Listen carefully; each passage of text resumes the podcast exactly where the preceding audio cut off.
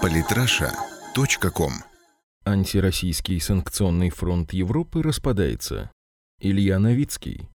Тема антироссийских санкций, введенных два года назад в связи с украинским кризисом, все еще продолжает оставаться актуальной. Во вторник, 21 июня, глава Еврокомиссии Жан-Клод Юнкер публично подтвердил то, о чем в СМИ говорилось давно. Страны Евросоюза продлят санкции в отношении России еще на полгода. Однако все не так гладко, как кажется на первый взгляд. Между странами-членами ЕС постепенно начинает возникать все больше разногласий. Мнения их не всегда и не во всем совпадают. Ряд стран, в частности Великобритания, остаются сторонниками продолжения взятого курса в отношении Москвы. Глава МИД Великобритании Филипп Хэммонд высказался против любых возможных компромиссов. По его мнению, служить поводом к пересмотру вопроса о санкциях может только реализация Минских соглашений об урегулировании конфликта на Украине в полном объеме. Если вы хотите смягчения санкций, выполните свои обязательства по Минску, а не двигайтесь в направлении выполнения обязательств. Не говорите об этом, не выполняйте только часть из них, подчеркнул министр.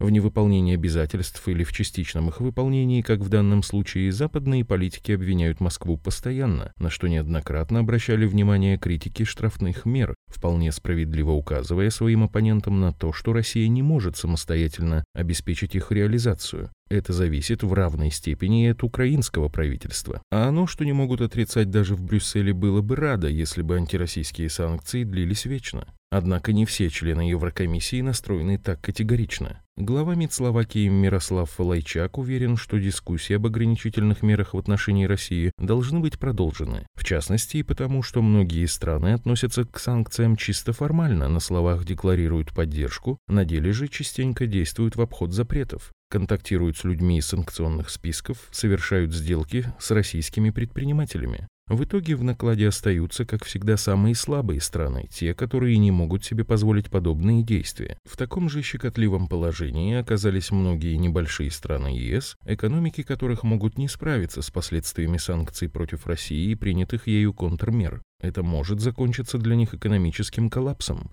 За примерами не надо далеко ходить. Греция погрязла в долгах, выплатить которые в ближайшее время у нее нет никаких шансов. Италия еле-еле сводит концы с концами. В меньшей мере на значительные трудности испытывает и экономики таких стран, как Австрия, Венгрия и некоторые другие. Они рады были бы, может, полной отмене санкций, от которых страдают их интересы, но понимают, что в данном случае от их мнения мало что зависит. Им придется в любом случае действовать в интересах США.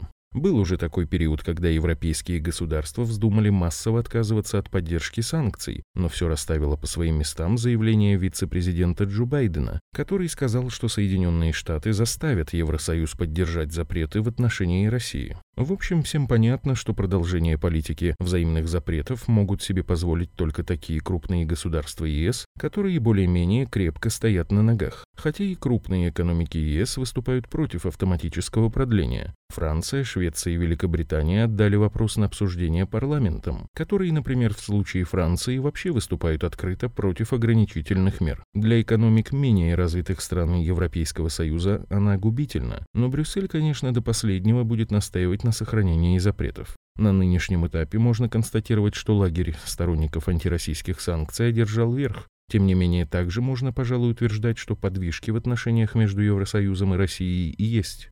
Свидетельством тому могут служить выступления некоторых западных политиков. Так твердо выступает за поэтапное снятие ограничительных мер в отношении Москвы и против навязанного европейскими членами НАТО курса на карательную изоляцию России министр иностранных дел ФРГ Франк Вальтер Штайнмайер. Неудобная правда, которую не хотят признать сторонники жестких санкций, заключается, по его мнению, в том, что изоляция не склонила Россию к сотрудничеству, а только сделала менее стабильной Европу. В пользу версии о растущей тенденции к смягчению санкций говорит и сообщение в немецком издании «Райнише пост» о предполагаемой встрече вице-канцлера, министра экономики и энергетики Германии Зигмара Габриэля с президентом Владимиром Путиным. Вполне вероятно, что целью визита высокопоставленного немецкого чиновника в Москву является поиск новых форм взаимодействия с Россией. Еще одним аргументом в пользу отмены санкций может стать проблема мигрантов. Вполне ясно, что этот вопрос не решится, пока не разрешится конфликт в Сирии. Но для этого совершенно необходимо участие в сирийской кампании России. Так что даже если придется пожертвовать Украиной, Западу придется считаться с ее интересами.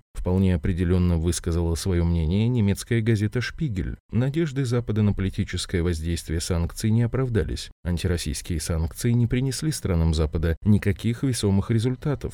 Фронт против России в Европе распадается на глазах. Все вышесказанное в купе с растущим недовольством жителей многих стран ЕС и разрушительным действием санкций на их экономику подтверждает вывод корреспондента Шпигель. Предстоящее продление санкций ЕС может стать последним. Самые интересные статьи о политике и не только. Читайте и слушайте каждый день на сайте polytrasha.com.